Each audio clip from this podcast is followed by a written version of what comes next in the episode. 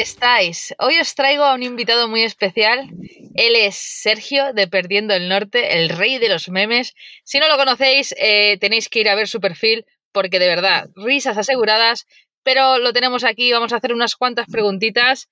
A ver, Sergio, cuéntanos, porque para la gente que no te conozca, ¿quién es Sergio y cómo nació todo esto de Perdiendo el Norte? Hola, buenas. Pues a ver la pregunta. Pues Perdiendo el Norte, en principio era, era la camperización de mi furgoneta de una Fiat Ducato L3H2 y los viajes que hacían familia. Pero llegó un día que dije, esto, esto no me gusta porque al final todo el mundo hace lo mismo y me cansé. Y entonces, por un tema de humor, con los amigos que siempre hacía memes pero no los colgaba, empecé a colgar uno. Y desde ahí creamos el monstruo de Pedido Norte de memes de humor, donde me río de, bueno, me río, pero sin ganas de ofender, del postureo y muchas veces de la Volkswagen de las California. Todo lo que involucre postureo, también hay una reivindicación de las redes sociales y también de las restricciones que tenemos y todo. Es un poco con la actualidad y un poco con el postureo que hay, que se ve en las redes, casi siempre. Eso es más o menos lo que va perdiendo el norte. ¿Y quién es Sergio? Porque claro, todos, bueno, muchos de aquí sabemos quién es Perdiendo el Norte, pero ¿quién es, Sergio? ¿Quién es esa personita que hay detrás? Bueno, Sergio es una persona bastante sencilla que le gusta bastante reírse que para mí estar feliz, reírme es lo fundamental. Y me levanto por la mañana con cachondeo y me voy a dormir con cachondeo. Y para mí, pues lo de los memes es una manera de hacer lo que me gusta y me río. Si no me reiría, mm, no lo haría. Y entonces Sergio es un tío sencillo, la verdad, bastante sencillo. La verdad es que tengo que decir de que para mí ha sido un, todo un descubrimiento de este 2020, Sergio. Aquí donde lo veis es el rey de los memes, ¿no? Muchos lo conocéis así, pero los que hayáis profundizado un poco más con él os habréis dado cuenta de que es un tío de verdad súper sencillo, magnífico, que siempre está con la coña, con la risa, de esas personas que traspasa alegría por la pantalla. Y, nada, y me, o sea, quería traerlo aquí para que lo conocierais un poco más, ¿no? Porque al final las redes sociales, pues podemos juzgar a las personas eh, a través de una pantallita de cómo puede ser, pero de verdad que Sergio, eh, por mucho que se meta con las Volkswagen o las Californias, es un tío humilde, un tío de verdad, eh, de esos que te gusta tener como amigos. Y vamos, a, hablando de California, Sergio, eh, ¿por qué ese INRI con las Californias? ¿Qué pasa ahí? ¿Qué pasa? ¿Es, ¿Es, algo que querías haberte cogido alguna vez en tu vida y no pudiste? ¿O qué pasa? No, lo de las Californias, bueno, en su día la estuve mirando, ¿eh? una T4 en su día, pero la California final era cuando yo empecé hace unos años, todo el mundo tenía, era normal tener una California, no había tantas Ducato, no había tanto gran volumen. Y siempre había ese postureo de comprarte una Volkswagen, porque todo el mundo tenía que comprarte una Volkswagen. Y yo lo vi y dije, esto es muy pequeño, tío. Y veía los precios y digo, esto es muy caro, tío. Si decía yo, ¿cómo va a costar más caro una pequeña, bueno, mediana, que una grande? Y además no tiene ducha, no tiene lavabo. Eh, es que no lo entiendo. Y por eso el, el reírme o mofarme de la gente que se gastaba más dinero que lo que yo pensaba en gastarme en una furgoneta que tenía mm, peores cosas para el mundo camper, no en motor, ¿eh? motor y eso, y dinámica a la hora de conducir, puede, serán mejores, está claro. Pero lo que es cuando llegas a partir de freno de mano y estás eh, acampado o acampado pernoctando, como le queramos llamar, pues yo veía que no había color y ahí la mofa. Siempre digo que nunca me meto con las microcamper o muy poco me hago porque pienso que reírme del amigo camper es un poco ser un poco eh, gilipollas, voy a decirle así, hablando mal. Porque a lo mejor alguien se ha comprado un amigo camper por un tema económico, por un tema de acceso al mundo camper. Entonces, no me parece justo reírme de eso, pero sí que me parece justo reírme de alguien que se ha gastado ese dinero porque, no sé, sin tener conocimiento, bueno, sin tener conocimiento no sería palabras, en, pensárselo bien de por qué me compro esto. Digo yo, ¿eh? hay muchos que digan, no, no, yo lo utilizo para el día a día, no sé qué, que a mí me gusta, me gusta, voy a sitios que con un gran volumen no puedo, vale, lo entendería, pero en mayor de los casos, eh, ahí tienes problemas eh, a la hora de invierno, de ducharte, el ir al lavabo, no sé. Es mi pensamiento, ¿eh? que muchos dirán que no. No, no, desde luego, aquí cada uno tiene su pensamiento y, y todos son respetables. Me, me, hace mucha gracia porque, bueno, pues yo he conocido a Borja hace tres, tres, semanas, un mes ya, que está aquí con nosotros, que fue el chico que ayudé a venir aquí a Alemania, y él es un friki, pero es un friki de la Volkswagen. Si lo tuviéramos aquí delante, seguramente pues estaría, te estaría rebatiendo el por qué, ¿no? Eh, de verdad, eh, el otro día, pues es que lo, lo, cuida, cuida su California eh, de verdad, como si fuese un juguete, no sé, como si fuese un, el niño que está jugando con un juguete nuevo, pues se pone a limpiar los cristales, cuidado que no se levante el techo que se moje. Madre mía, como me escuche me va a matar. Pero vamos, que, que yo hasta, hasta, hasta hace poco, pues la verdad es que no sabía lo que era una, bueno, no es que no supiera lo que era una California, pero no, no las había visto por dentro. Y sí que es verdad que, a ver, que la suya está muy bien, pero cuando me dijo el precio pensé, hostia tú, hostia, yo no me gastaría eso ni de coña cuando la mía me ha costado cinco veces menos, la puedes camperizar tú también, te gastas cinco veces menos y tengo, pues como tú dices, tienes, o sea, tienes más espacio, o sea, más amplitud, puedes estar de pie dentro de la furgoneta, te puedes duchar, eh, puedo, tener la estufa de butano, él por ejemplo no la puede tener. Eh, no sé, muchas facilidades. Yo creo que las Ducato, las Citroën Jumper, todas estas gran, gran volumen, pues son más versátiles. Pero vamos, que no creo que sea el tema de, de bueno, de, de, lo que cada uno se gasta, porque a lo mejor pues es como el que se compra un Porsche y un Ferrari, yo no le veo sentido, y es un capricho, ¿no? Y es aceptable que, y respetable que todo el mundo se compre una California, que vale 70.000 euros. Pero sí, sí, que al final que la gente entienda que lo que tú haces mmm, es por meterte con algo del mundillo, ¿no? Y quitarle un poco de postureo, que no es que tú tengas, eh, odies las Volkswagen en California. No, no, no, ni, ni la marca. Eh. Es un tema porque al final, ahora ya no tanto, pero hace tres o cuatro años era la gran mayoría. Tú ibas a, a un sitio y lo, lo, lo, normal es que estuvieran Volkswagen y veías alguna Mercedes, alguna otra Mercedes, pero de gran volumen no había tantas. Ahora yo creo que mucha gente, he visto el paso de gente conocida, mira, el a Season de Road, ellos empezaron con una California, una T6 y ahora tienen un gran volumen. Y mucha gente hace el paso de, de California a gran volumen, sobre todo los que tienen familia. Sí, sí. Veo muchos, ¿eh? Y a lo mejor hay muchos que pasan de California a, a autocaravana o de gran volumen a autocaravana. Al final buscas un poco más grande. Ah, bueno, eso es mi pensar, ¿eh? Grande, grande ande o no ande, ¿no? Claro, claro, es que al final pasa, bueno, y además los que vivimos, como nosotros, que vivimos en la, en la furgoneta, y claro, eh, necesitas, necesitas espacio. No, y claro, sí, una California no te lo da. Además que, por ejemplo, Borja, eh, una de las cosas que tiene, ahora porque estamos aquí en el área este, y, y, se levanta el techo y se puede levantar el techo. Pero claro, el techo, aunque representa que legalmente eh, no pasa los perímetros y tú lo puedes levantar donde quieras, eh, él, él, es lo que dice. Normalmente si no estoy en un área o en un sitio para camper no lo levanto. Prefiero dormir abajo y pasar más desapercibido. Entonces, pues tiene menos espacio. Es que claro, ab abrir, abrir el, te el techo en medio de una ciudad Claro, es que ya sé. estás diciendo que estás ahí. O sea, es muy, muy desapercibido, no, no sales, vamos. Yo he dormido en medio de París, al lado de la Torre Eiffel, y he dormido con mi furgoneta ahí en un zona azul. Y lo que hago no enciendo las luces o pongo los oscurecedores todos y pongo una cortina que tengo que se vean los asientos delante, lo del conductor y eso, y pongo la cortina y he estado dentro, intentando no llamar la atención. Y claro, en una California, si levantas el, te el techo, pues claro, no llamas tanto, llamas un montón la atención, más bien. Sí, la California o la, ahora que estoy pensando, también la que hay muy, hay como, no sé si, es que yo no entiendo mucho de, de nombres, ¿no? Pero por ejemplo, los, los, de Camper La Pechada, Nines, no sé si te acordarás, que estuvo también allí en la, en la Meeting Camper, justamente aparcado a mi lado.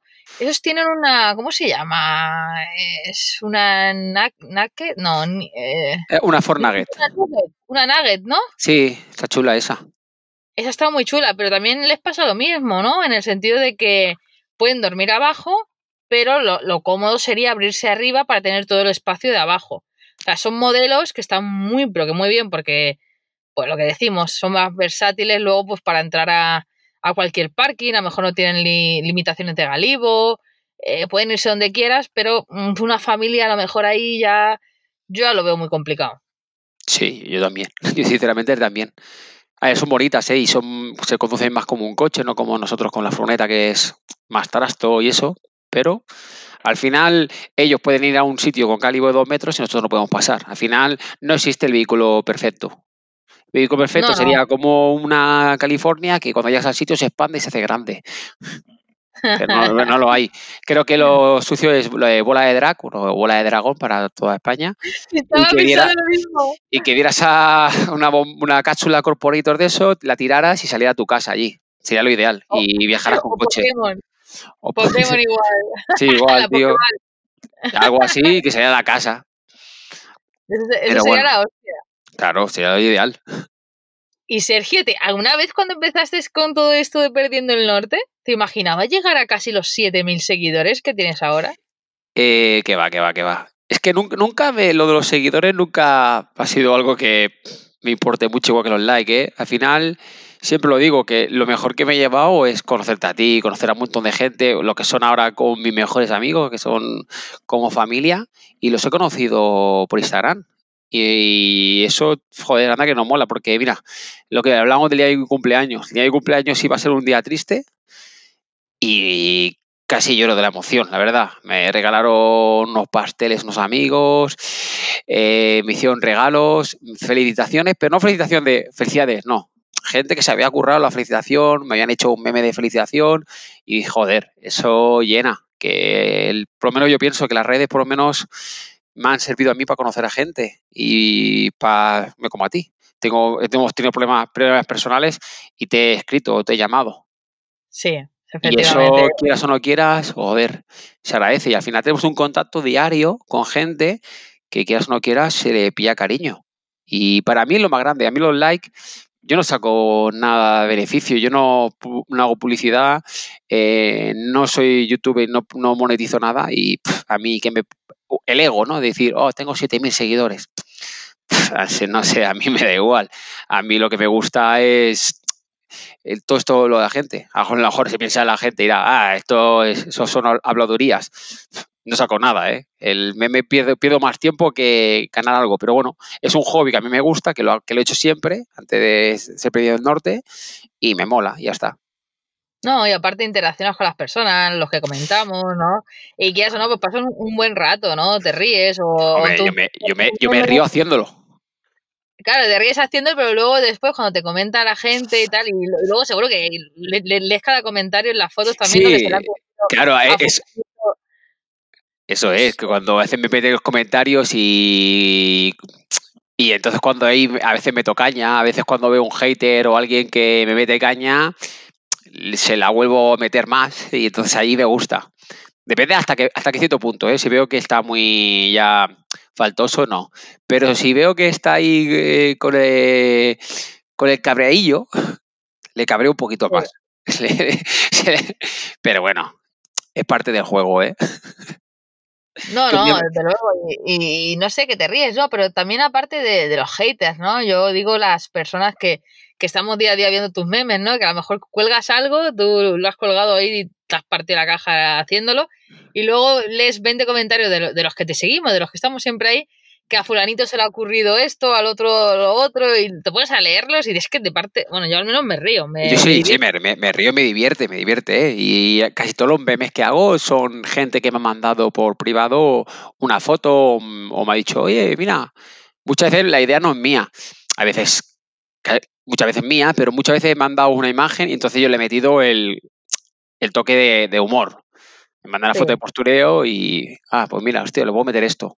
A veces se me ocurre por la calle y tengo un grupo que era un grupo de un cumpleaños y se fueron todos del cumpleaños y me quedé yo en el grupo solo y dije, coño, pues para mí, para... Y puse eh, notas mentales. Entonces me mando audios o me mando captura de pantalla y me voy dejando ahí como notas. Entonces cuando digo, hostia, el meme, y hace me mando audios a mí mismo para decirme, sí, sí, Siempre lo hago así. Es brutal. Es brutal, Sergio, yo también lo tengo.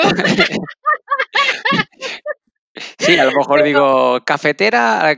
Hoy he colgado uno del Rey León y ahí puse cafetera chuguerna. Y entonces, claro, cuando lo escucho, ah, vale, la cafetera chuguerna. Y, y, la, y lo hago. Y además es que lo hago en el Paint. Es que mis memes son muy cutres, tío. Lo- Los hago en el Paint. Bueno, el Paint 3D, que va un poco mejor que el Paint normal, pero lo hago en Paint. No hago Photoshop ni nada. Lo hago muy casero. Qué bueno, qué bueno. Me estoy, es que me estoy riendo muchísimo por eso, porque eh, no sé si será porque somos sagitarios y tenemos las mismas ideas o qué, pero no, fuera broma. Yo tengo uno que se llama Ideas Fugaces y ahí es donde me apunto todo, sobre todo ahora que estoy trabajando y son ocho horas que voy caminando y pensando, caminando y pensando en el trabajo, se me van ocurriendo tantas cosas que me paro en el trabajo en un momento sin que nadie me vea.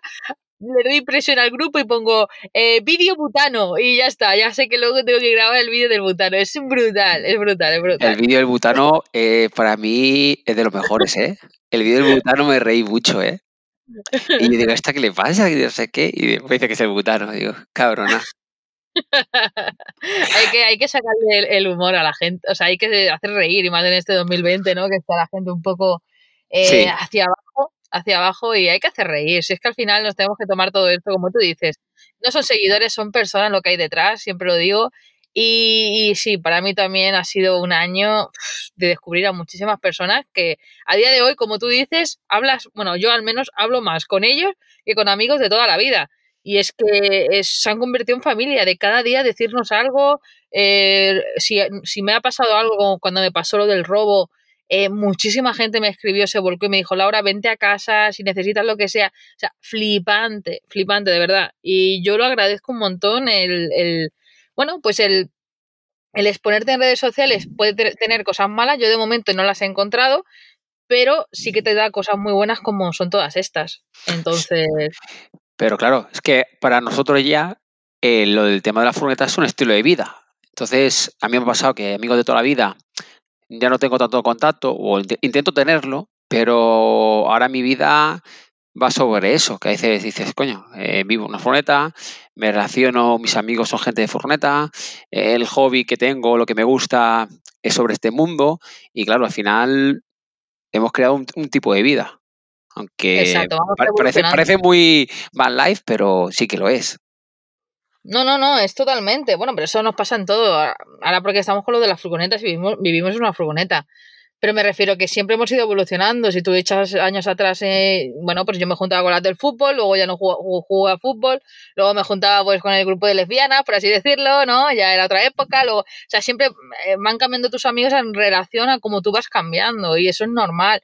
No Mm. quiere decir que, bueno, que siempre tendrás amigos de esos que están toda la vida y que aunque a mí me pasa con amigos que a lo mejor hablamos cada seis meses. Mira, el otro día, el día de mi cumpleaños, que también te doy eh, totalmente, o sea, estoy totalmente de acuerdo, fue el primer año, estuve contestando mensajes desde las 10 que me levanté hasta las 11 de la noche, brutal, gente llamándome, eh, mirándome mensajes, o sea, me hicieron reír, fotos, vídeos, o sea, brutal, brutal, o sea, eso, eh, no- mm, hacía tiempo no tenía esa sensación de, de sentirme tan llena, ¿no?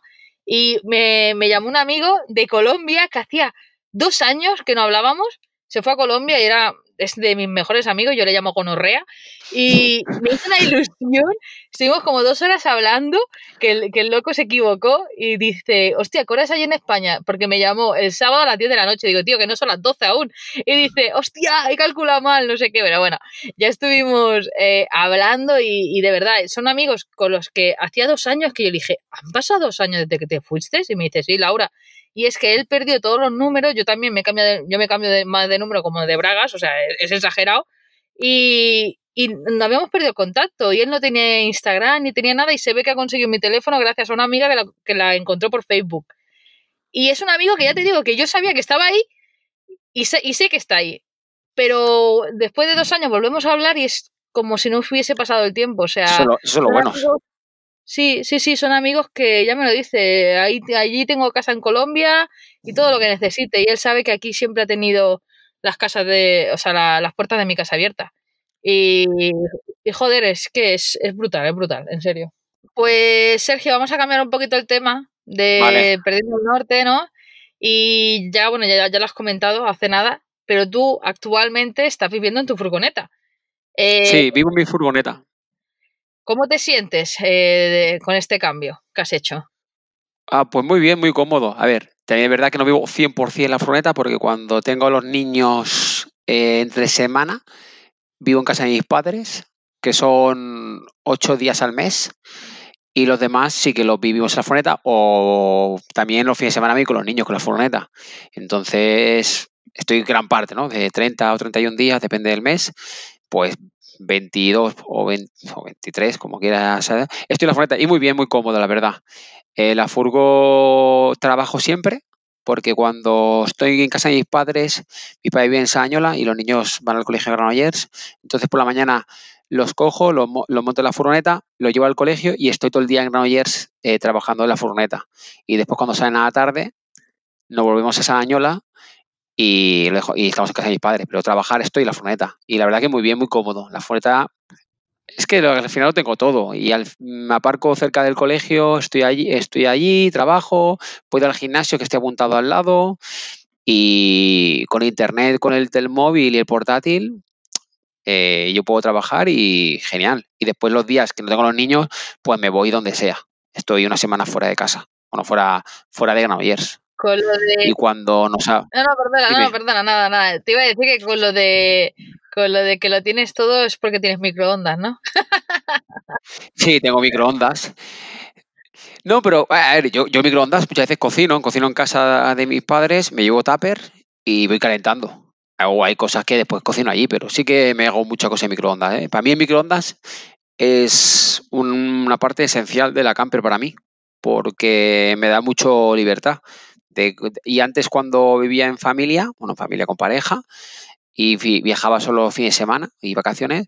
Yo el, viernes ya hacía para trabajar en casa, cocinaba todo el viernes yo por la mañana, después era meterlo en tupper de cristal, que siempre lo llevo de cristal por el tema del microondas y eso, y te vas a hacer una ruta, eh, tres horas o cuatro horas, y llegas a la, a la una. Los niños muertos de hambre es, pum, enciendes el, micro, enciendes el inversor, microondas, y la comida está hecha. Y pues se agradece no tener que fregar un montón de cacharros, no sé qué, y comer también bien, porque al final la furgo tampoco, puedes hacer platos elaborados, sí, pero a mí no me apetece cocinar un sábado después de caminar 15 kilómetros, la verdad. No me mola. Sí, sí, sí, No, son comodidades, obviamente, y más teniendo niños, es lo que tú dices. Sí, sí, porque no, estaba pensando, nosotros lo hacemos todo, todo a gas, o sea, la cocina de gas, y sí, que luego, pues claro, tienes que ponerte a, limpiar. Nosotros, nosotros lo que hacemos cuando toca rollo ruta o algo que llegas muerta de hambre o nos pasa que salimos de trabajar y dices, hostia, ahora ponerme a cocinar, nada, hacemos pica pica, un poco de hummus, un poco de guacamole, eh, cuatro cebollas, una ensaladita y eso es lo que solemos eh, picar cuando estamos cansadas y no tenemos ganas de, de cocinar, la verdad. Sí, pero a tener los niños, entonces, claro, puedo hacerlo un día, pero claro, Normalmente, para que coman bien, y además a mí también puse a comer sano hace unos años, que ya lo expliqué en el dieto de Kakinen, que yo tenía, tenía un bastante sobrepeso y me puse a comer bien. Entonces, una de las maneras de comer bien es cocinando, porque si no me pongo a, comer mal y, ah, un bocadillo para cenar, no sé qué, no sé cuánto. Entonces ya me puse a comer medio bien y la verdad que con el microondas es más fácil porque es calentarlo solo y cocinar, pues cocino al vapor en casa o algo así. Qué guay, qué guay. Y, nada, te iba a decir también, aparte de esto, de, que tú eres el don, ¿no? Buscarte polígonos, ¿no? Para trabajar. Sí, porque los polígonos, eh, normalmente, eh, el polígono, pues, sobre todo al lado de, donde van al colegio mis hijos, es tranquilo. Eh, no, no, pasa gente, pero tampoco me molesta mucho. Tengo al lado el gimnasio y el polígono estoy bien. No, y siempre hay sitio, no tengo que ir a buscar sitio, siempre hay me pongo detrás de un camión, estoy de tranquileta y paso el día allí y bien, y no me molestan mucho, la verdad que el polígono está bien. Es como los cementerios. No, no. te molestan.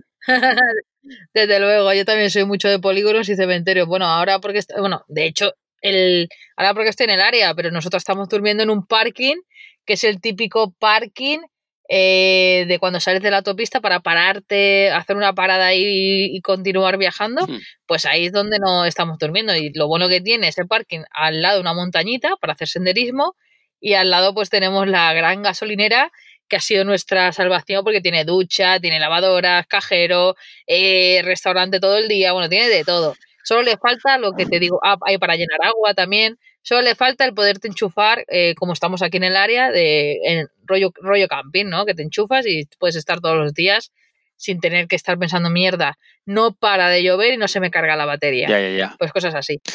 Claro, es- esas áreas son las que dicen que siempre evites, como área- igual que las áreas de descanso de la autopista en Francia, porque hay mucho robo. No sé Sí. si allí Pero será. aquí- No, aquí en Alemania nada, para nada. Lo, en Alemania podría estar durmiendo con todo abierto y no va a entrar nadie. Es que es una locura. A ver, que, siempre te puede pasar alguien que, que te, te puede pasar algo, obviamente, ¿no? Pero yo la seguridad y tranquilidad que tengo en Alemania es que no la tengo en ningún país. En ninguno. También porque he vivido aquí cinco años, realmente sé que no pasa nada, ¿no? A lo mejor tú pasas de viaje y aún así pues tienes ese miedo porque no la conoces 100%. Nosotras aquí ya te digo, o sea, es que al revés, mm, he perdido el monedero, eh, me he dejado cosas y siempre me las han devuelto. Igual que yo en el gimnasio me encontraba móviles que se había dejado la gente por ahí y tal, y los llevaba a la recepción. Es que es algo tan natural que se hace aquí de devolver las cosas a su dueño. A su dueño. Y, bueno, y Alemania, eh, lo bonito que tiene y lo que más me chocó al principio cuando la conocí hace en el 2013, es que vas por la calle y todas las tiendas, casi todas las tiendas ti- tienen eh, cosas caras, zapatos, eh, a- afuera. O sea, tienen un escaparate fuera que tú puedes pasar, cualquiera cogería. Diría, ay, paso, me lo meto en, la, en el abrigo, porque no hay ni cámara, no hay nadie que vigile, nada, simplemente pues tienen el escaparate con todos los productos, detergentes, cosas caras a- afuera. Cualquiera podría pasar directamente, cogerlo y metérselo debajo del abrigo, pero eh, no se hace aquí en Alemania, entonces es algo normal. Ya, ya, ya. O como lo, que- lo como lo que publiqué en el vídeo, en el último vídeo de YouTube, bueno, en uno de los últimos vídeos de YouTube, de que eh, hay por todos lados, de hecho, donde estoy aparcada aquí, hay un puesto de patatas, ¿vale? Que le he dicho a la Ali, mira, mira, si estos días si nos quedamos con eh, nos quedamos sin comida, pues vamos a comprar patatas. Eh, hay puestos de patatas, de calabazas, de, yo qué sé, de todo lo que sean manzanas, nueces, frutos secos, que te los dejan en bolsitas tú coges y tienes, cuando tú vas a coger, puedes coger lo que quieras y, metes el, dinero que te ponen, por ejemplo, dos euros por bolsita, pues lo metes en una hucha y ya está. O sea, y confían en que tú vayas a coger ese saco de patatas, vayas a pagar dos euros y te lo lleves a casa. Es que confían. ¿Pero por qué? Porque, no sé, porque han vivido siempre así, es otra cultura. Es que en España creo que se llevan el bote de dinero, se llevaría todas las patatas, aunque no fuera necesario, porque se la poner malas. Y si se pueden llevar a la mesa o en el sitio donde estaba la bandesa, te la llevaría. Seguro, seguro. Yo creo que así luego camperizarían otra furgoneta Claro. con la madera de la, de la mesa y la estantería esta que suelen poner súper bonitas y rústica. Seguro que algo de provecho le sacan también. Es que, es que somos así, es que pensamos ya mal y después decimos, siempre digo los políticos, pero es que también somos así ya por naturaleza. No. Sí, sí, no No sé, no sé los por qué. políticos, No me digas, pero somos así. No, no, no me digas el por qué. Yo tampoco, la verdad es que no lo entiendo. ¿Por qué en un país tan vecino, porque tampoco estamos tan lejos, es lo mismo ir de Barcelona a Galicia que de Barcelona a Alemania? Es lo mismo, se tardan las mismas horas. Y no sé por qué somos así de diferentes en estos aspectos. ¿eh? Bueno, y también habrán otros que nosotros tenemos mejor y ellos peor, pero. Pero bueno, que sí que, que no, que no somos iguales, vamos, que en España esto no duraría ni, ni media hora. No, no. Tienes que estar ahí para que no te roben, eh, eh, vigilando, para que no te roben las patatas y tú estando delante. pues tú imagínate así. Es que realmente estoy pensando ahora mismo, Sergio, los bares, en, en, en- bueno, allí al menos en nuestra zona, ¿no? Porque los dos somos de cerca. Allí los bares, incluso la, la gente que deja la terraza fuera porque no tiene sitio dentro, le pone cadenas para que no se lleven las cosas. O sea, imagínate, si le ponen cadenas por algo será. Ay, ay. Es porque se habrán llevado 20.000 veces las sillas, habrán robado las mesas y bueno, bueno, bueno. Vamos a decir que en los bancos los polis tienen una cadena. Vamos a dejarlo ahí. Ah, también, también, es verdad, es verdad, qué fuerte, qué fuerte, de verdad. a veces hay que hacer un poco de reflexión y, y ver, ¿no? Y también siempre digo, pues eso, que viajar te, te, te abre la mente, desde luego. Y bueno, sin más, que nos vamos, nos desviamos del tema. Eh, ¿qué, ¿Qué cositas crees que te aporta y qué cosas echas de menos de un piso? Eh, lo que me aporta, aparte de económico, porque si yo dije, hostia, me cojo un piso. Digo, ¿cuánto vale un piso? En Granollers más o menos 700 euros. Luz, agua y gas. Y bueno, vamos a ponerle 1000 euros. Sí, lo que pagaba yo, casi. Sí, 1000 euros, 900 euros. 900 euros al mes o 1000 euros. Si redondamos a 1000 euros, son 12.000 euros al año. y lo pienso, hostia, 12.000 euros al año y yo no quiero estar en una casa porque a mí me gusta, yo soy callejero, yo soy de la calle y a mí me gusta estar en la calle. A mí mi casa es para dormir, ducharme, lavar, que ya, ni eso, porque puedes ir a una de estas de monedas y no me aporta nada. No me gusta estar en casa. A mí, oh, un domingo en casa, la mantita. A mí no me gusta. A mí me gusta estar en la calle con la gente y eso es lo que me mola. Entonces, pero pienso y digo, la camper me lo da. Y no estoy todo el día dentro de la camper, estoy fuera. Entonces, eh, me da esa libertad también de estar donde quiera. Lo malo, lo malo es el preocuparse, hostia, aquí no sé si me han molestado cuando duermo, el agua, hostia, tengo que vaciar el lavabo, voy a duchar y, hostia, ahí duchándote como con un poco de agua que no gaste. Bueno, ahora, ahora tengo 150 litros y estoy yo solo, y porque los niños se duchan en casa de mis padres, pues no hay problema. Te duchas ahí medio mío bien, pero sí, en eso sí que es un poco lo agobiante de la furgo, lo que es solo suministro, ¿no? De, usted la batería, que no sé qué, que pero bueno, lo, pero mínimo, la verdad. Son mucho más cosas positivas que negativas.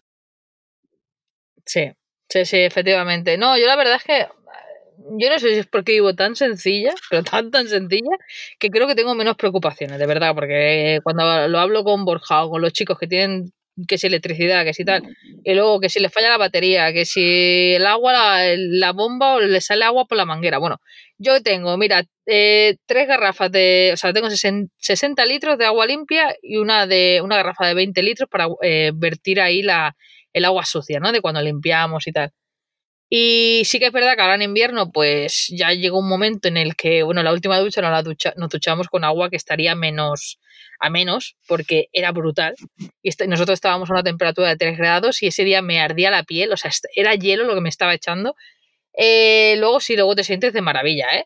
Pero, pero vamos, que ese día fue el último día que nos duchamos así con nuestras garrafas y más o menos íbamos gastando, eh, o sea, teniendo que llenarlas una vez a la semana, por así decirlo. Con duchas, con fregaplatos, con, bueno, para cocinar y tal, una vez a la semana que sí que, como, bueno, lo que hablamos, ¿no? Que aquí en los cementerios pues puedes conseguir agua gratis, que luego aquí hay por todos lados agua también. Ahora en el área que estamos pagas un euro y tienes 90 litros eh, para cargar. Eh, bueno, o la gasolinera es gratis, por ejemplo, ¿no? Y puedes ir a llenar agua. Mm, no es algo costoso. Yo creo que a veces pienso que que sí, que puede ser un rollo, ¿no? El tener que estar preocupándote de eso, no, no te da 100% libertad, pero joder, eh, yo recuerdo estar en un piso y si se me jode la calefacción es pensar en, me cago en la puta que tengo que llamar al técnico a ver lo que me va a cobrar, 150 euros mínimo. Sí, sí. Eh, si me jode la lavadora, tal, sí, tal, o sea, o, el, o el, yo qué sé, o simplemente parece una tontería, pero el limpiar todo tu piso. No, no, no, no, no, lo limpiar en un piso. Yo viví en una casa grande hace, no sé, hace ocho años y decía la gente, hostia, qué casa más chula, no sé qué. Y decía, sí, casa chulísima, pero claro, para que venga la gente a tu casa, hacía la barbacoa, me liaba a hacer la barbacoa. La peña llegaba, qué guapa la casa, se sentaba y tú ibas a comprar, a hacer la barbacoa, después se piraban, tú te quedabas con el marrón de limpiar la casa. Y decía, una puta mierda, yo no, que se vayan a su casa. No, no, la casa grande es limpiar. Y también, contra más grande, más cosas acumulas y cosas innecesarias. A mí me gustó mucho la entrevista que hicimos a Íñigo, con el sistema este de las cajas, que metías todas tus pertenencias en una caja y, veías qué cosas cogías y qué cosas no necesitabas. Y de verdad que hay un montón de cosas en casa que, nunca no utilizas. Y después dices, si esto no lo utilizo nunca. Y en la furgo lo estoy haciendo. Hay cosas, digo, hostia, tengo, ah, un día sí hago esto, no sé cuál. Y he quitado un montón de cosas que no utilizaba. Que dije, esto no lo utilizo o, esto no. Tengo las cosas de emergencia, que como, yo qué sé, extintor, los, calzos, las cadenas de la nieve, cosas así que no las utilizas o no utilizo muy poco, pero tienes que llevarlas. Pero lo que no, sí. afuera. No, no, desde luego. Nosotros cuando nos mudamos a la furgo eh, tiramos de todo, pero de todo. O sea, es que yo le dije a Eli, quiero llevar lo mínimo. Y aún así a los dos meses le dije, Eli, de, la, de lo poco que nos hemos traído, de lo poco me sobra la mitad. Y ayer que estuvimos limpiando la furgo, que hizo buen tiempo por fin, bueno, buen tiempo, nada, duró cuatro horas el buen tiempo. Eh, también aproveché y tiré otras cuantas más cosas que hacía días que, o sea, días, tiempo que no utilizaba. Y es que te das cuenta que, que, con nada vives, tío, que es que es, impresionante, de verdad. Es que te, das cuenta que nos fomentan a comprar. Como, como yo sé, Black Friday, hostia, qué barato está esto. Y yo siempre pregunto, digo, me hago una, una autopregunta y digo, ¿lo necesitas? Ahí está. Y dice, es que es barato. No, no, lo barato no es, no es no comprarlo, porque no lo necesitas, ya te has ahorrado. Es que, me ahorro, es que mira, que valía 200 euros y ahora vale 100. Pero, pero lo necesitas. Es que lo es eso, es como yo me gusta. Quería un dron y dije, guau, está, guay este dron, no sé qué, graba vídeo. Y dije, me veo haciendo un vídeo, un día lo vuelvo para arriba, saludando, haciendo como hace todo el mundo, sale la furgoneta, saludo, hoy con los colegas. Otro día y ya no, no lo voy a sacar más y digo, joder, está bien de precio, pero digo, si lo voy a utilizar dos veces, dos veces, ¿qué me ha costado? ¿400 euros? Pues 200 veces cada abuelo por saludar al puto dron y colgarlo en Instagram. Y dije, no, no me lo compro. Es así como pienso yo, ¿eh? Hay cosas que me compra que sí. No, Y, piensas bien. A mí, mira, no hace mucho, hace un año y medio que conocí a la, persona que me formaba, ¿no? En, bueno, ya lo he en algún podcast, ¿no? De cuando ascendí bastante heavy, ¿vale? Eh, tenía un tutor que me formaba y yo recuerdo que siempre me decía, capricho o necesidad. Plantéate esa pregunta. Siempre que vayas a coger algo, capricho o necesidad. Y desde ahí, eh, o sea, es que de verdad, mm, me acuerdo siempre que voy a hacer algo. Y digo, esto es un capricho, es una necesidad de verdad. Necesidad tiene que ser en plan, necesito unos pantalones porque no tengo ni uno más y se me ha hecho un agujero así de grande. Eso es una necesidad. O necesito, no sé, pues como ahora podría necesitar, eh, bueno, sí, lo necesito hace tiempo, pasa que nunca me lo cojo, nunca me lo compro, que es eh, comprar la canaleta para la puerta corredera, porque cuando llueve me entra agua por esa puerta. Y si le pongo la canaleta ya no me entrará Yo agua. la tengo. Eso es una necesidad. Yo la tengo. Sí, la tienes. Con, pero con luz. Eh, eso es una necesidad. ¿El qué? La tengo canaleta esa con luz. Ah, hostia. ¿Es la de Tule? Eh, o Dometic, no sé, es cara, es carita, la verdad, para... la... Sí, sí. La vi, la vi. No, yo con una sencilla ya me conformo, ¿eh? con las de 30 euros no hace falta la de 100. Pero, pero que sí, que sí. O por ejemplo, llevo grabando los vídeos con un iPhone 7 Plus. Sí que ahora para mi cumpleaños digo, me autorregalo eh, la cámara ya, que nada, me la voy a comprar además de segunda mano. Es una cámara que ya, ya utilicé en su momento, me gustó, se me rompió. Eh, las he visto aquí de segunda mano en, en bueno, pues un, rollo que hay como rollo Wallapop aquí en Alemania que se llama Vehicle y, y cuestan 200 euros pero ya esa cámara, pues obviamente me dará mucha, mejorará mucho la calidad de los vídeos y tal, pero yo creo que sí que la voy a utilizar, ¿no? Porque yo utilizo para grabar los lunes, para los domingos, o sea, es algo que, una herramienta que utilizo que al final, pues, mm, bueno, que sí, que como el ordenador, ¿no? Que me costó 300 euros de segunda mano y lo utilizo casi, casi todos los días. Pero hay que darse cuenta realmente de, de, lo que tenemos. Es difícil, yo lo entiendo, ¿eh? es difícil o cambias radicalmente de vida o te ocurre algo para ser consciente porque vivimos en una burbuja y nadie te va a venir a decirte, oye, perdona, que tienes muchas cosas en casa, deja de acumular y no compres más. el consumismo es muy malo, nadie te va a picar. Nos han educado a eso. Nos han educado de estudiar, buscar un trabajo, comprarte una casa y... Sacarte una carrera, añadiría yo, ¿no? Porque si no, no eres nadie si no te sacas una carrera. Yo me saco una carrera que, que, bueno, la verdad que... Me, da, rabia un poco. Sí, te, educan a eso, a que tienes que hacer todos esos procesos, eh, casarte, tener niños y después comprarte una casa, comprarte un buen coche y después, yo siempre lo digo, yo no me quejo del salario que tengo, la verdad, y es gracias a la carrera y bueno, gracias también a que he trabajado desde los 15. Pero yo siempre digo que mi vida gasto lo mismo que cuando ganaba mil euros. Lo que pasa ahora gano más y bueno, y ahorro más, que es un ahorro porque quiero tener el día de mañana, dejar de trabajar lo antes posible. Y, qué guay, qué guay, Sergio. Y lo hago eh, viviendo eh, sencillo, vivo sencillo. Y bueno, yo en bolsa, alguna vez lo he explicado, no me mola tampoco explicarlo así en eso, pero bueno, es un sistema que el día de mañana eh, me da un, un, bueno, un dinero mensual que con eso y una vida sencilla podré vivir. No viviré de lujos, no voy a ser rico ni voy a vivir de lujos, pero solo decir que no tengo que preocuparme por el trabajo y por el dinero, para mí lo es todo. Pero es que, Sergio, además, eh, tú viviendo en la furgoneta, a día de hoy, más o menos has hecho el cálculo ya de lo que estás gastando eh, mensualmente. Eh, gasto no, no llega, es que cada bien no, llega a los 500 euros. ¿Lo ves? Es que es una es, es, que la gente se piensa que somos ricos y es algo que me encanta decirle a la gente que yo vivo con lo que antes pagaba un alquiler. Yo gasto poco, ¿eh? Y, y, y, y, yo estoy llena de amor, o sea, me refiero, estoy llena de felicidad, o sea, me siento mejor que nunca. ¿Por qué? Porque mi tiempo, o sea, tengo más tiempo para mí, lo disfruto con la gente, eh, viendo, no sé, el amanecer, el atardecer, ah, el atardecer, puede sonar muy, muy bohemio todo, pero es que es así. O sea, a mí lo que me llena es eso. No, no el, el, ritmo ese de estar destrozado, de trabajar seis días a la semana, llegar destrozada, que cuando tenía un día libre, yo, porque como tú, sí o sí siempre he sido muy callejera y quería salir sí o sí, porque era si ¿para qué he trabajado? ¿Para qué no voy a disfrutar? Pero es que lo disfrutabas, pero estabas reventada ese día que disfrutabas. Y luego otra vez volver a, a trabajar y esperar con ansia ese mes de vacaciones. Pero qué tipo de vida, ahora lo pienso y digo, qué tipo, yo sabía que no era feliz, pero, o sea, no, no entiendo por qué aún no hay tanta gente más consciente en este tema que diga, Hostia, y ya no, ya, yo siempre lo digo, ya no es solo el, tema de viajar, porque la gente dice, ah, pero es que yo no quiero viajar por el mundo. Es que no hace falta que viajes por el mundo. Es que de hecho, yo hay a veces que estoy a gusto para dar una temporada, seis meses, en un sitio porque estoy a gusto. Es como si yo, que me lo planteo, ¿eh? y sé que lo acabaré haciendo, algún año seguro bajaré al norte a trabajar, porque siempre querido vivir por aquella zona de España.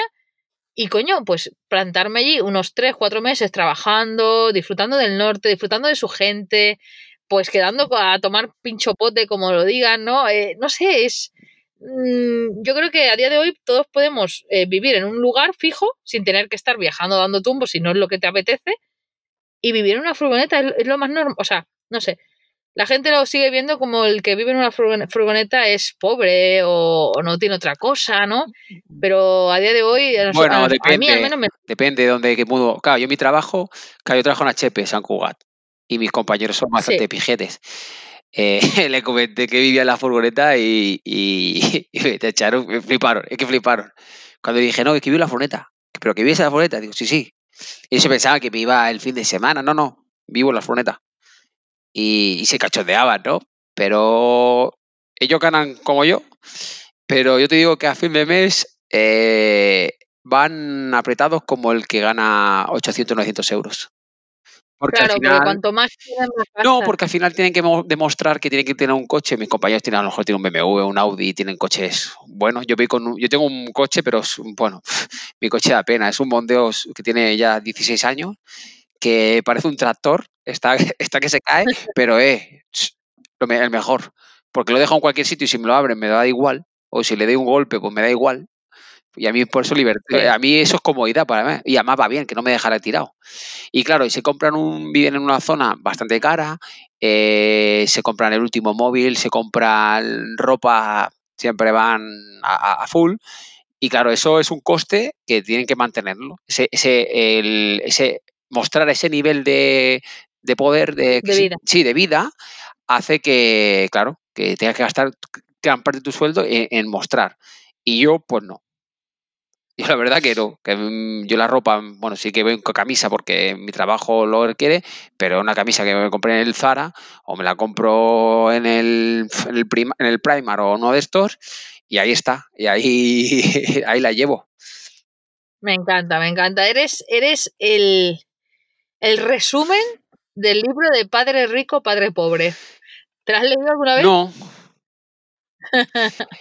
pues bueno, habla un poco de, de la, de la de la ¿cómo se llama? Ahora me va a salir el nombre. Bueno, de la ahí de cómo plantearnos la vida financiera. Y es que es así, ¿no? Eh, al final es toda una ratonera, y él lo dice, que da igual que el día que llegues a conseguir ese puesto, ¿no? Que te dé ese dinero, que, que, que dirías, guau, es que ya viviré bien porque tengo este puesto. No, no vivirás bien porque querrás más y querrás más y te meterás en más cosas y al final eh, lo que tú dices, la, suma resta hará que quizás cobrando 4.000 euros al mes eh, sigas sin llegar a fin de mes porque tienes una pedazo de casa de lujo, el último móvil, tu niño van a la escuela del barrio de no sé qué, o sea, que es respetable y de verdad lo digo siempre, quien quiera vivir esa vida, que lo haga. Pero yo lo muchas veces hablo y lo digo porque estoy harta de escuchar a muchísimas personas que no llegan a fin de mes. Yo misma le digo a mis padres muchas veces cuando se quejan de, de que no vienen, digo, mamá, compraros una autocaravana y vivir en la autocaravana. Y mi madre dice, hija, yo soy ya mayor para eso, ¿no? Y digo, bueno, digo, yo, yo, yo, yo te lo planteo, serías mucho más feliz que no estar preocupándote cada mes de si vas a llegar a fin de mes. Y es que, no sé, yo lo... Y si no, pues un terrenito. O sea, la cuestión no es vivir en una autocaravana solo. O sea, no solo hay ese, ese, ese mm, objeto, o sea, ¿no? ¿cómo se dice? Esa salida, hostia, esa salida. No solo hay esa salida, sino puede ser un terrenito también, ¿no? O, o, simplemente el cambiar de un poco de tu vida, ¿no? El decir, estoy un poco harta de, de vivir en una ciudad, ¿por qué no me voy a vivir a un pueblo o a una zona más tranquila, que los pisos me costarán más baratos. Y a lo mejor mmm, trabajaré por menos, pero tendré más calidad de vida. ¿Me entiendes lo que quiero decir? No se trata de tener un sueldo más alto, sino se trata de tener un sueldo que te dé para cubrir lo que necesitas y que te deje respirar para vivir. Así, Ya, ya, ya. sin más. Sí, a mí es, para mí eso es importante. No, no, haces, bueno, creo que eres la imagen de, de- para mí, ¿eh? Para, dentro de mi cabeza, eh, o de cómo yo pienso, para mí eres el claro ejemplo. Que luego para otro dirá, oye, pues, pues yo prefiero gastarme el dinero que gano. No, y, prefiero llevar eh, la cos. Mm, Mira, pues llévalo. O sea, llévalo. Sí, sí. A ver, que muchos dirán, coño, pues claro, porque tú tienes un salario alto. Pero no siempre lo he tenido. Yo, yo en el 2008 mmm, estuve en una empresa que no me pagaba cinco meses. En mi casa, estaba en casa de mis padres por- porque estaba soltero. Estaba pagando una hipoteca súper alta. Eh, en mi casa no entraba dinero y estuvimos al borde del quiebro. Pero mal, Sí. muy mal. Aquello de, ojo, eh, que nos quita la casa. Y además mi piso, que tengo un piso que tengo, que ahora lo tengo alquilado y quiero venderlo y quitarme hipoteca y todo, eh, evaluado por, la- por mis padres. Y, y vi una situación tan mala, decir, pues, es que estamos fatal. Y bueno, al final salimos de todo eso y, y nos hemos recuperado. Pero fue una experiencia muy mala el, la crisis de 2008 Oh, me pa- en mi alegro, casa. Sergio. Y estar trabajando y no tener. Y, no- y- y es que tenía que trabajar porque, porque después me podía pagar fogasa. Pero no, no cobrar nada. Cinco meses sin cobrar. Mi padre, la, mi madre trabaja en el textil y el textil se fue al garete. Bueno, como toda la industria por Sabadell del tema textil. Y lo pasamos fatal. Pero bueno, eh, de eso también me, para mí me sirvió de, lección. Y después, gracias a Dios, con el estudio, el trabajar y eso, pues he conseguido un buen trabajo.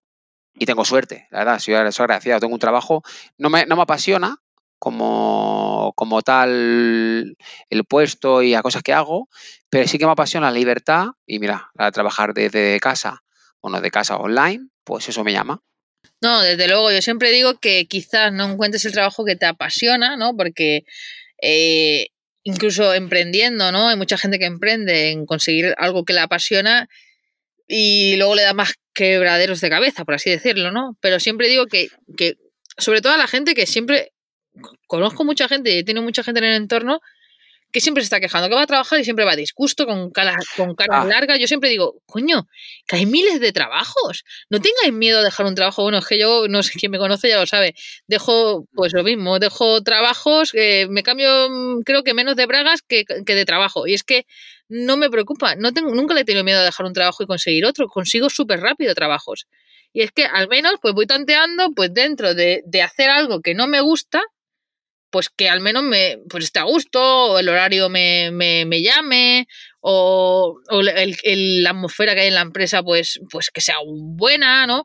Que dentro, que, se- de, que dentro de la regla que se cobre bien, ¿no? O sea, siempre puedes elegir de, de los trabajos que no te gustan, alguno que no te guste, pero que te dé más, ¿no? O sea, no sé Sí, por qué sí. tenemos tanto miedo a, a cambiar de trabajo. Eso, es- eso es otra incógnita que siempre he tenido. Pero bueno, a ver, yo también porque a lo mejor soy muy inconsciente o muy valiente, como lo quieran llamar, o, o tal. Y yo entiendo que no todo el mundo es igual.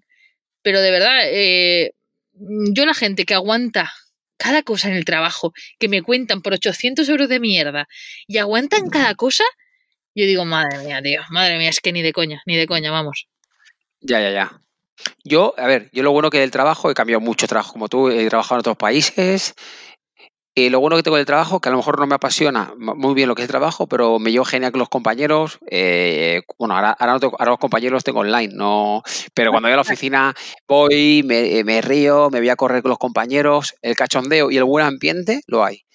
Que a lo mejor no me gusta del todo el trabajo, pues sí, porque a veces ya me aburre. Pero lo que aporta lo demás me, me llena. Eh, para mí es, es espectacular eso.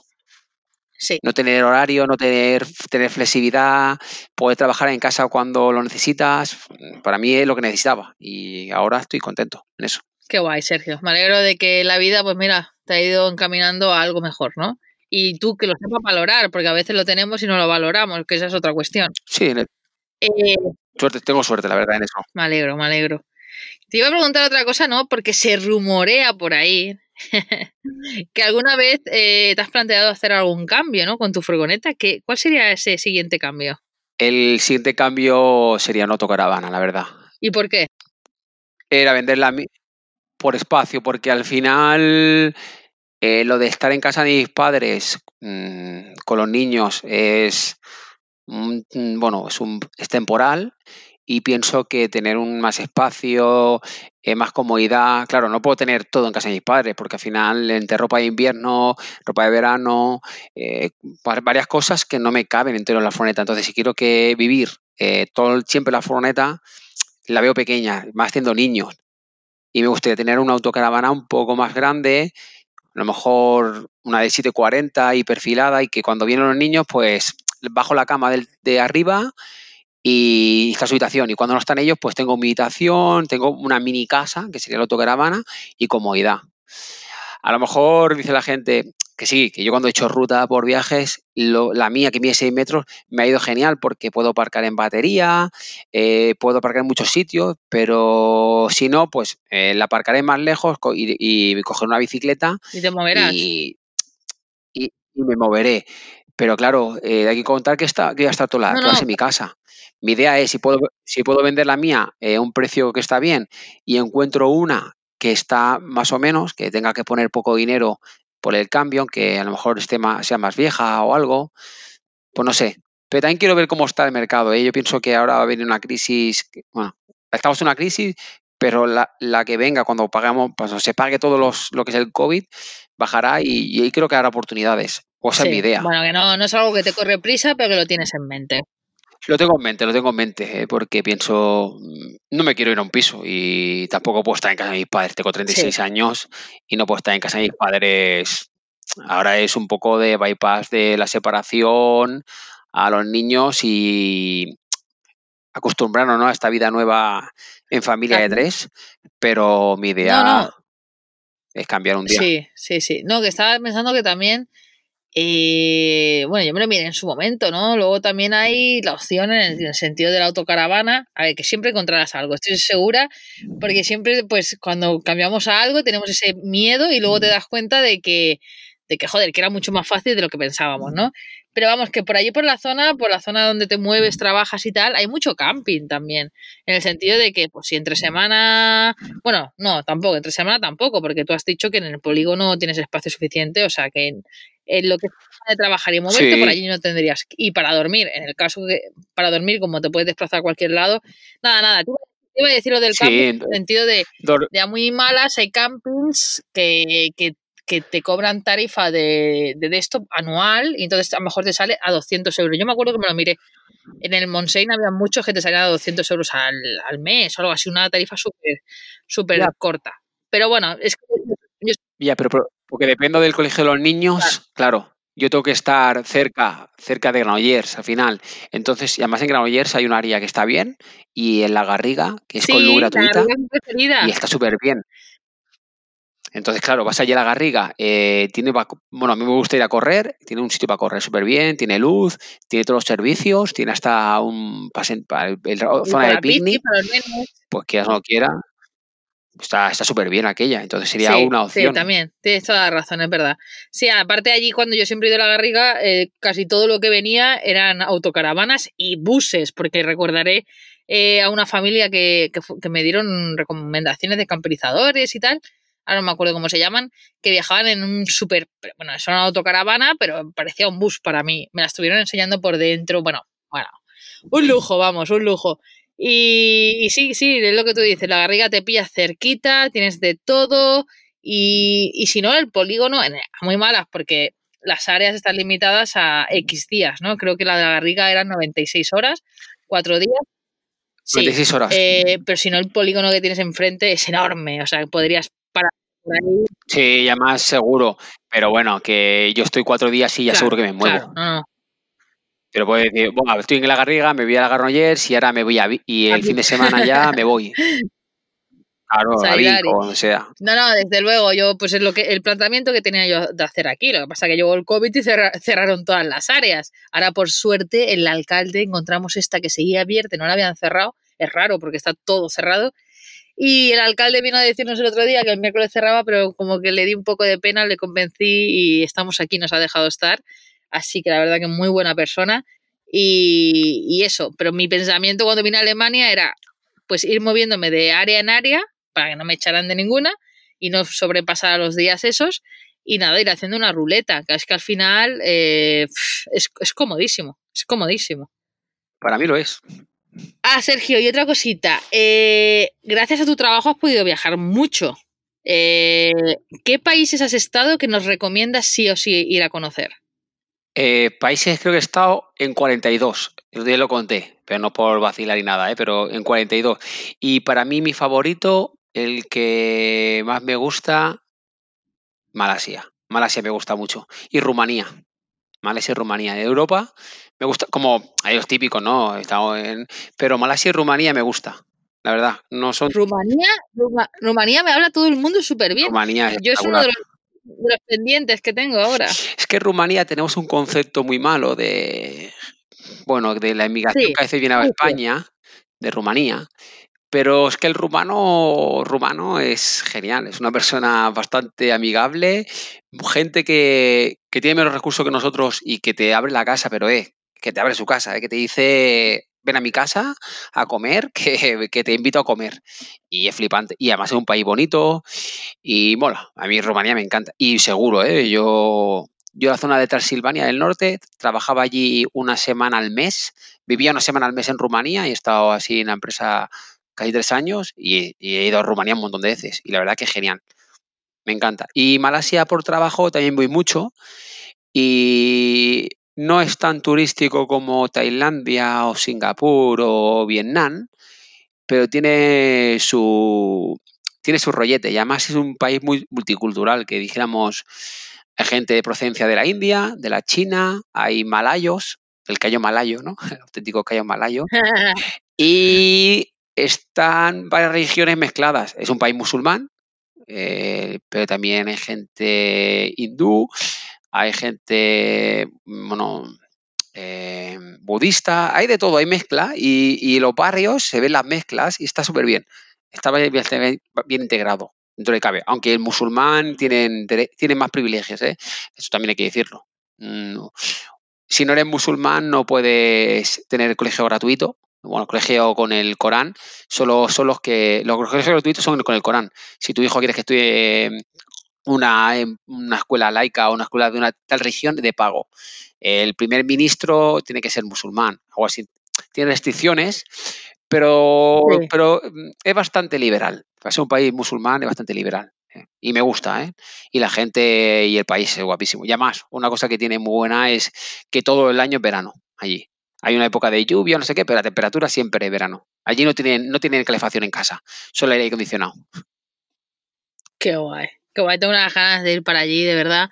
Con las perras es un poco más complicado el tema. Nos apetecería a veces, eh, lo hemos hablado, que aunque vivamos en la furgo, pues eh, podemos tranquilamente también hacer algún viaje de mochilera, porque a mí me encanta. He hecho viajes de mochilera y en bicicleta, de cicloturismo. Pero aparcar la furgo unos meses y irnos para allí. Lo que pasa es que el tema de, las, de los perritos allí, para es un problema. Y yo dejarlas, bueno, no me gusta ni dejarlas dos días con nadie, pues imagínate tres meses, porque para ir a descubrir Asia me gustaría irme al menos seis, siete, ocho, nueve meses eh, tranquilamente, ¿no? Y hacerlo en plan, a mí me gusta la aventura, hacerlo en y dormir en albergues, ir a los mochileros. Como la chica de van de viaje.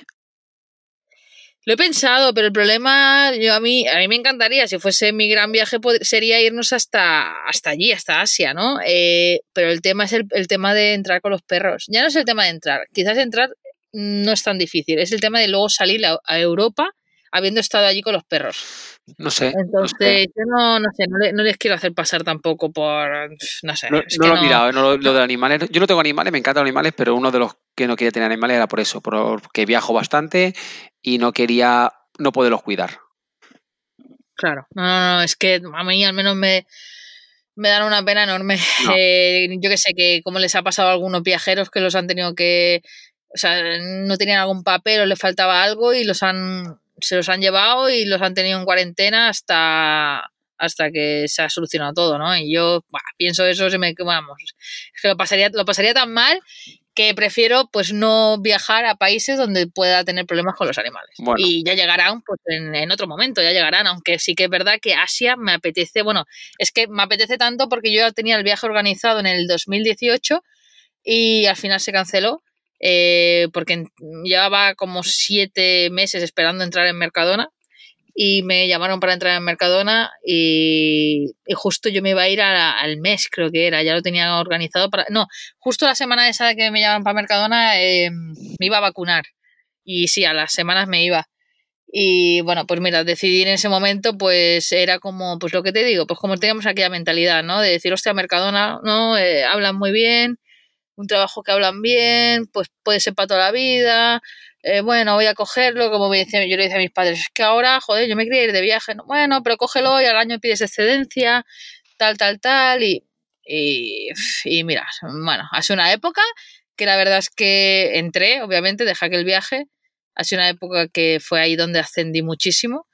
Y y bueno, ha sido una época que me, ha servido de contraste y para darme cuenta realmente de que yo no, era esa vida la que quería, sino la vida que tengo ahora. Y Sergio, ¿alguna anécdota curiosa que te haya sucedido? Cuéntanos. Pero en la camper, ¿no? bueno, en la, camper, en la camper, en tus viajes, no sé, algo, no sé, algo curioso, que nos reíamos un poco, ¿va? Pero es que ya la de la tienda de campaña ya la conoce todo el mundo. ¿Cuál es? No me acuerdo yo ahora. La del Viñarrock. ¡Ah! Esa es muy buena, cuéntala, por favor, Sergio, que seguro que habrá alguien que no, no la sabe. Claro, se la sabe todo el mundo, pero bueno, se la contamos. Es la, es la, más, pasa, yo creo, ¿eh? Es surrealista. Pues nada, que cuando tenía a lo mejor 26 años, sí, fui al Festival de Viñarrock en Albacete, en Villarrobledo, y iba bien, iba, iba bien de alcohol y de todo, y estaba muy cansado y me fui a la, a la tienda a dormir. Pero ¿qué pasó? Que todo el mundo tenía la misma tienda que yo, la quechua, de dos segundos, eh, gris y azul. Entonces, porque no hay luz, allí es un, descampado con un montón de tiendas que la peña la pone allí, no sé qué, y claro, no se veía nada y yo estaba reventado, tenía sueño y al final me metí en una tienda de campaña que no era la mía.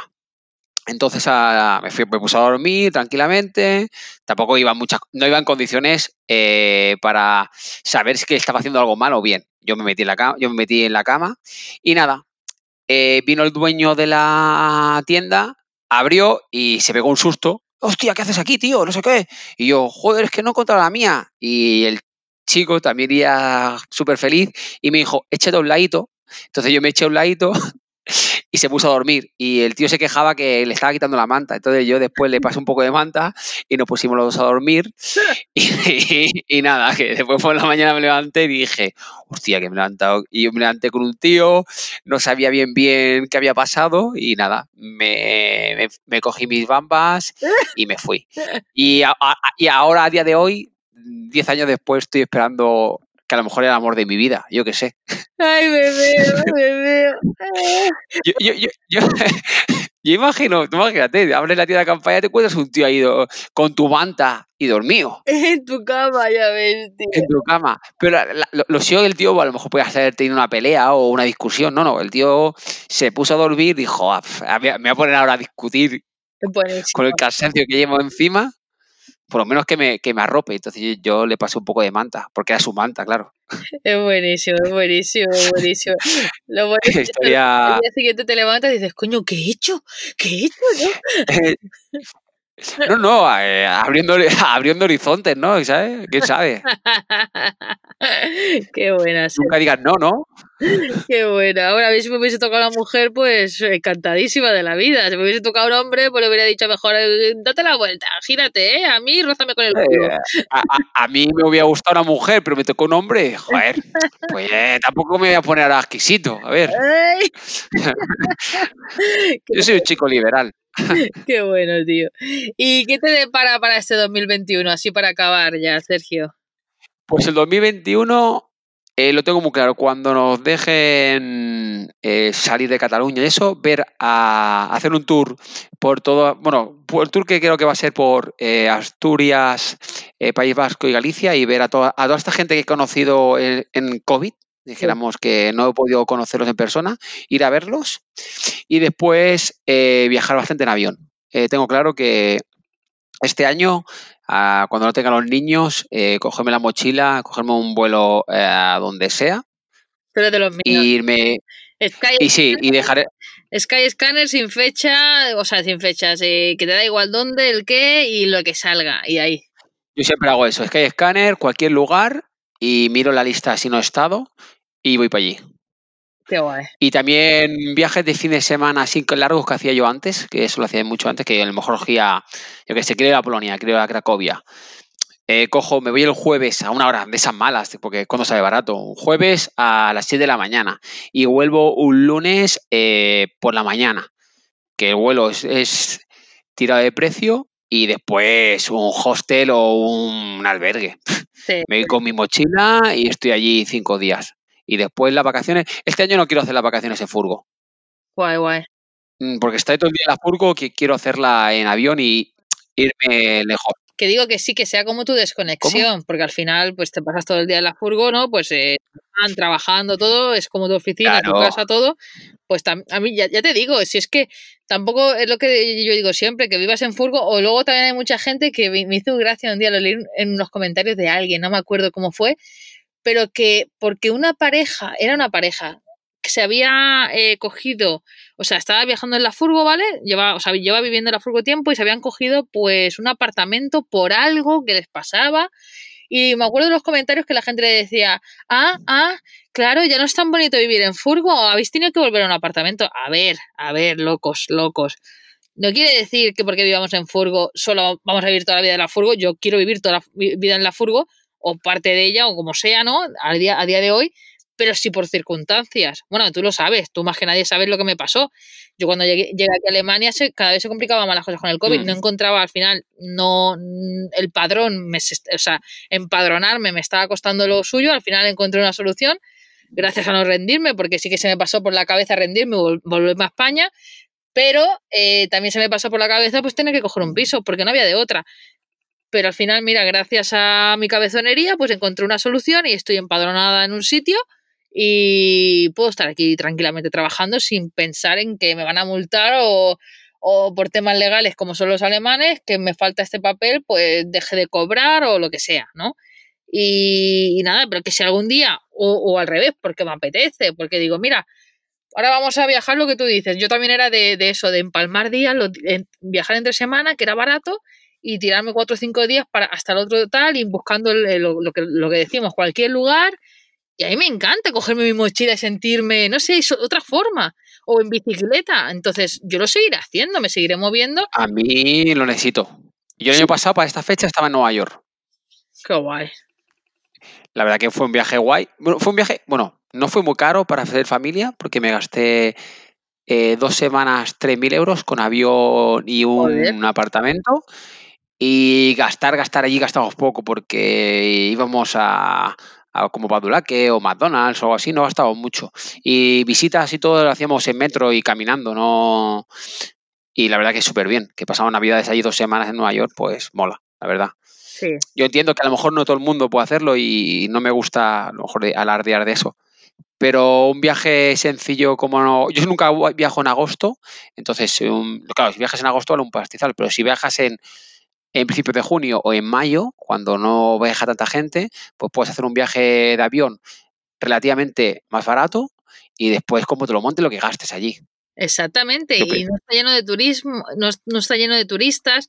Yo me acuerdo que la gente se peleaba en mi trabajo por tener el mes de agosto y de julio y decía, os lo regalo. Ah, pues yo, yo siempre soy el que digo, me, me, quedo en agosto. Yo digo, os lo regalo, ¿sabes? sí, yo también, ¿eh? Y yo cuando, cuando me lo podía permitir, porque pagaba piso y tal, y el poco dinero que tenía, yo tenía que viajar sí o sí en mayo o en temporadas, en noviembre, diciembre, eh, porque por lo, por lo, mismo, ¿no? Porque está todo mucho más barato, los, los billetes de avión salen mucho más baratos, los, los hostels, todo. Y, y, la gente que dice, es que claro, es que yo no viajo porque es muy caro, tú serás rica, no. Tú viajas en agosto, te gastas un pastizal y piensas, yo ya no viajo el año que viene, ya me, me tiraré dos años ahorrando para poder viajar al otro. Que le pasa a mucha gente. Ya, ya, ya. Pero imagino que es desconocimiento, de verdad. Yo imagino que nunca se han parado a plantearse, ¿habrá otra manera de hacerlo? Porque, no sé. Yo es que, claro, a mí el viajar me gusta, pero lo que me gusta más de viajar es ir a lo diferente. Claro, eh, en Europa, vale, puedes encontrar, o te puedes ir a Marruecos, pero encontrar algo diferente que te impacte, mm, con la furgoneta me cuesta. Yo pienso cuesta si no vas muy lejos o mucho tiempo. Y a mí lo que me gusta es un sitio que diga, hostia, es totalmente diferente salgo de mi zona como de confort esta y te vas allá. Y lo, y lo que menos me gusta es visitar lo más turístico, lo típico, ¿no? Y lo que más me gusta es ir caminar y comer en la calle. Me gusta mucho Asia lo de comer en la calle, lo, ir caminando, camino mucho. Yo camino cuando voy, camino un montón. Y es lo que me gusta. Sergio, tío, tenemos que hacernos un viaje juntos porque es que somos iguales. A mí no me odio ir, o sea, odio coger el mapa para ver qué hay de turismo, sino a mí me gusta llegar a un sitio y caminar y encontrármelo. Y si hay algo que me gusta, a lo mejor, a lo mejor es turista o no, eh, pues ahí recrearme, ¿no? Yo, y lo que tú dices, yo soy como tú, ¿eh? Yo, yo cuando... Comer, Perdón que te interrumpió. Pero digo que yo cuando, cuando viajo nunca miro ni esta gente que se prepara el viaje, voy a visitar aquí y aquí. Yo llego, y no he mirado nada del país. Siempre lo hago igual, siempre. Nunca miro nada, no, no nada, no he mirado ni gente que se compra la Lonely Planet, eh, ya que sé, Tailandia. Y voy a hacer esto, voy a hacer esto. Yo nunca. Y después me voy encontrando las cosas. Y una cosa que tengo que es, me parece broma, es cuando llego a un país, me hago del país cuando he hecho caca. Yo, a la que hago, llego, hago caca ya estoy en el país. Claro, llego a Tailandia, cago y ya soy tailandés, porque ya he hecho caca en el país. Ya he dejado mi registro y ya soy del país. Y entonces ya me cuento a gusto. Hasta que no llego no voy y no hago caca, estoy un poco perdido. Siempre me pasa, la verdad, ¿eh? Es como del avión, de los nervios, de para arriba para abajo, no, no a solo. Y ya cuando he ido al lavabo, digo, joder, ahora sí, ahora podemos ir a viajar. parece tontería, pero sí me pasa, ¿eh? Es por los nervios. Sí, puede ser, pero yo, yo es que lo, vivo mucho. Cuando subo un avión, estoy como una niña pequeña en una, en, una atracción, luego llego a la ciudad, quiero, quiero si tengo que ir a dejar o hacer el check-in o algo a, un hostel, voy corriendo, dejo las cosas y lo primero que hago es salir, salir, ver, compartir, o sea, me encanta, me encanta. Y sobre todo montarme mis pequeñas aventuras como en Escocia, eh, al final hice autostop, eh, bueno, sobre todo me encanta viajar sola. Viajar sola me, me, llena una, una barbaridad. Yo prefiero viajar solo de verdad. He viajado gran parte solo y es mucho mejor porque tiene la libertad. Cuando viajas con amigos o algo, mmm, depende cómo sean, tienes que ceder o no sé qué, yo quiero hacer esto, quiero hacer lo otro. Y viajando solo te abres y abres a conocer a gente nueva, porque vas solo, pues si te paras en un tío, hablas con alguien, pues hablas. Si es en grupo, ya no te abres tanto, pienso yo. Exacto, exacto. No, no, totalmente de acuerdo. Eso es una de las cosas que siempre digo que cuando viajo sola que me encanta porque me llevo gente que he conocido nueva, eh, por lo que tú dices, te invitan a su casa, eh, de repente, no sé, yo me acuerdo cuando fui a Fuerteventura que me hice el viaje en bici, de hacerme toda la isla en, bici, eh, conocí, al volver, conocí en el hostel a un chico que dormíamos en una habitación de cuatro, de seis, de cuatro camas, de cuatro camas era esa. Y, y, nada, y un chico que era italiano, eh, me vio, me dijo que eres española, así empezamos a hablar un poquito en la, en la habitación y que lo tengo por Instagram aún. Y me acuerdo que me dijo, vamos a cenar aquí. Y digo, hostia, sí que he visto que hay sitio, que hay un sitio muy chulo, así como una pizzería. Venga, va, vamos, tal, no sé cuánto. Y en medio de la cena que me lo estaba pasando bomba, que decía, joder, qué guay, ¿no? Porque yo me apunto a todo. Me dice, hoy es mi cumpleaños, muchas gracias por, por, por, bueno, pues por haber venido a cenar y haberme hecho. Y yo, buah, se me puso la piel de gallina y dije, ¿en serio? digo, sí. Y no sé, eso es es que de verdad me llenan de vida. Mira, me lo estoy recordando ahora y tengo la, piel de gallina. de hecho voy a escribirle porque era para, creo que era el 2 de diciembre cuando era su cumpleaños y se me ha ido, se me ha olvidado este año. Pero sí, sí, voy a escribirlo, lo voy a buscar ahora y voy a escribirle porque, joder, eh, pues son de esas personas que, que pasan en tu vida, que te regalan buenos momentos y a lo mejor ya no sabes nada más de ellos. Pero mira, de, este chico tengo el Instagram. No sé, no me acuerdo mucho cómo, cómo era, porque no era su nombre, era, era algo que se había puesto, pero lo voy a intentar buscar y, decirle hola, que no sé, mola, mola, mola mucho.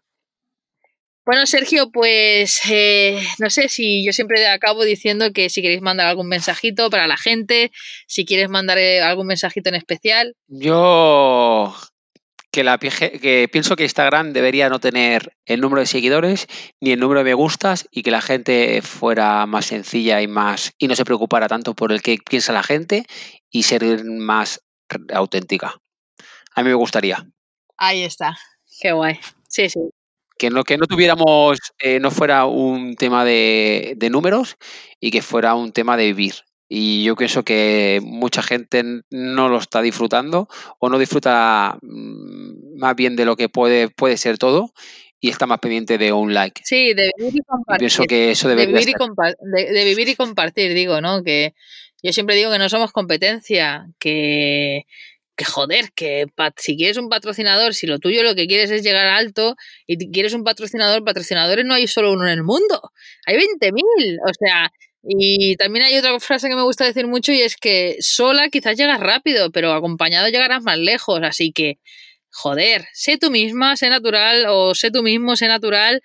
Y si realmente quieres algún día monetizar por lo que haces, y vivir de, y vivir de ello, ¿no? Como hay gente que sí que lo hace, coño, pues a, todo el mundo le gustará, pero que sobre todo que trates a las personas que hay detrás como lo que son, que son humanos, son personas, y que seas tú, o sea, seas tú para lo bueno y para lo malo, porque todos los personajes se acaban, se acaban descubriendo y, salen por sí solos. O sea Ya, ya, ya. Pues nada, Sergio, pues muchas gracias.